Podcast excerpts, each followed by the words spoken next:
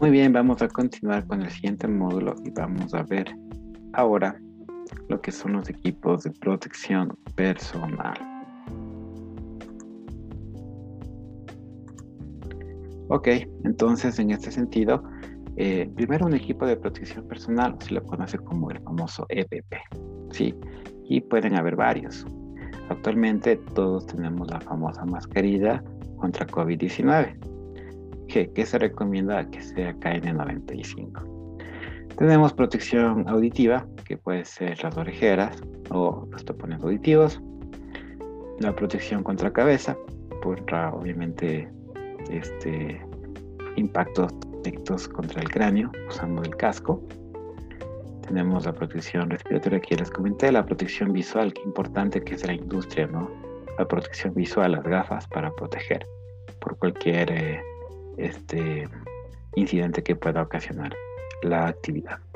Accesorios, bueno, la faja lumbar, que esto ya se dejó de reconocer de hecho como un equipo de protección personal, no está dentro de la clasificación, eh, da una sensación, digamos, de, protección, pero está, está reconocido que no eh, es un equipo de protección personal, así que queda a criterio de ustedes.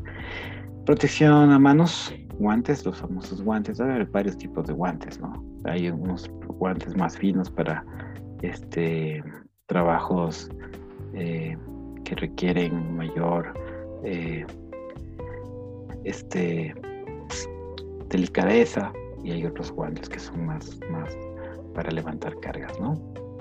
Y ropa de trabajo que también está dentro. Y las famosas protecciones eh, botas de puntas de acero, que es súper importante también tenerlo. Pues básicamente ahí está un esquema completo de lo que son los equipos de protección personal. Me faltaría el arnés, que sería un equipo también para trabajos en altura. Vamos a ver un poco, entonces son implementos que deben estar usados por trabajadores para proteger o minimizar el contacto de peligros y riesgos presentes en cada área de trabajo. El propósito es reducir las posibles lesiones corporales, ¿no? O sea, imagínense qué pasa si yo voy a una industria y no uso ninguno de estos equipos o uso la mitad, voy a estar expuesto a que algo me llegue a pasar. Entonces, el equipo de protección le protege, como dice la palabra. Entonces, eh, es obligatorio para ciertas áreas eh, el uso del equipo de protección personal. Obviamente sería ilógico, por ejemplo, en una oficina, exigir lo que son las botas de puntos de acero o los guantes, porque la actividad no, no, no, necesita, no lo requiere. Estos equipos de protección generalmente se utilizan mucho en las bodegas, eh, en las zonas industriales, en las plantas de producción, etcétera, en áreas muy industriales. En oficinas eh, podríamos dotar de ciertos equipos como chalecos de brigadistas, radios, por ejemplo, este, pero eh, en general lo que actualmente se pide es únicamente la mascarilla. Política para el uso de equipo de protección personal. Recuerden que esto es obligatorio, la utilización, ¿no? Este, y por eso, eh, bueno, también nos vemos obligados a hacer inspecciones de seguridad para verificar que todos cumplan con, este, con esta política. Eh, siempre van a encontrar lamentablemente colaboradores que no cumplan, entonces hay que hacerles una nueva atención, hay que reportarlo hasta que ellos cumplan eh, con el uso obligatorio, ¿no? Eh, inclusive, bueno, en casos reiterados se puede también, aparados del código de trabajo, este, solicitar este, lo que se conoce como un visto bueno, ¿no? que tiene que ver unas tres faltas acumuladas dentro de un periodo de tiempo.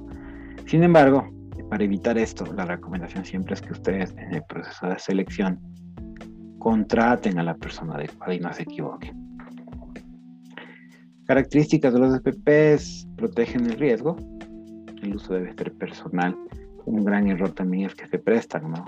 Se prestan el equipo.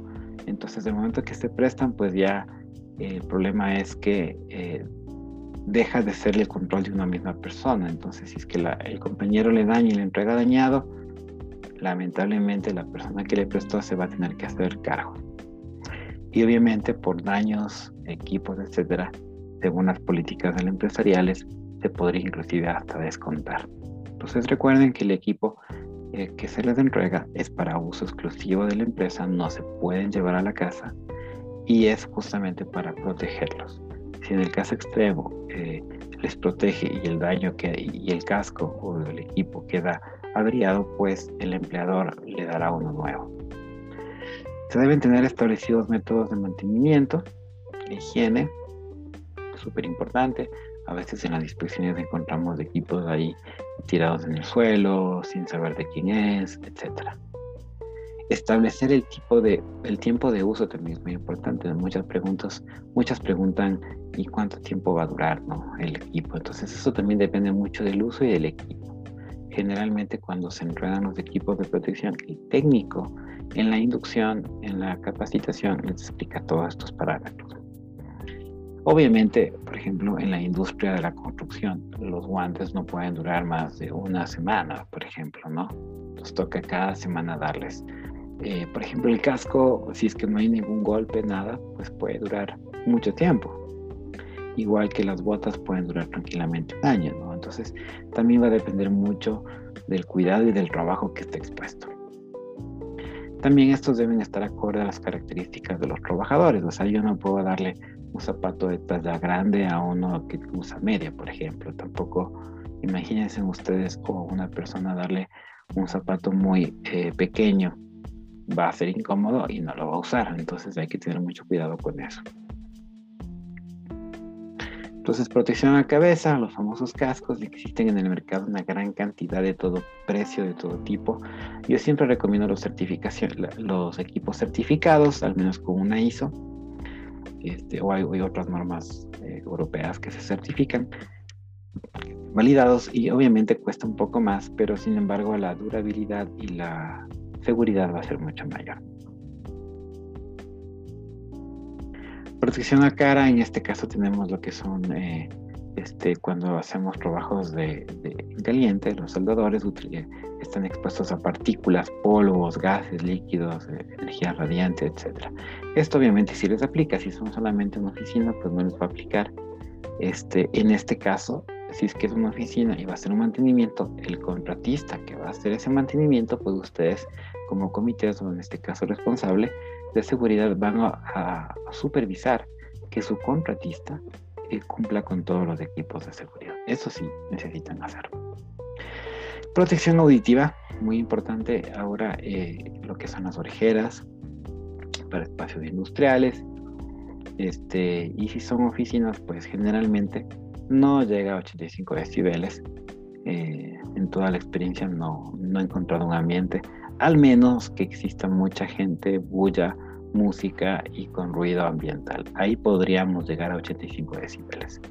Sin embargo, se aconseja de que eh, exista por política, eh, se evite ¿no? que una persona ponga música y que el frente también tenga otra música. Y, bueno, este, hay que eh, ser profesionales y evitar ese tipo de situaciones. Protección respiratoria, tenemos varios tipos de mascarillas, tenemos las industriales de doble filtro, como esta de acá, que se puede cambiar eh, los filtros cada cierto tiempo y que son muy útiles cuando utilizamos químicos, expuestos a químicos, ¿no? Entonces obviamente necesita una, una buena protección. Tenemos otros también que tienen un filtro que son desechables eh, y bueno, las famosas KN que ahora todo el mundo conoce, este, que son las que nos protegen contra el virus.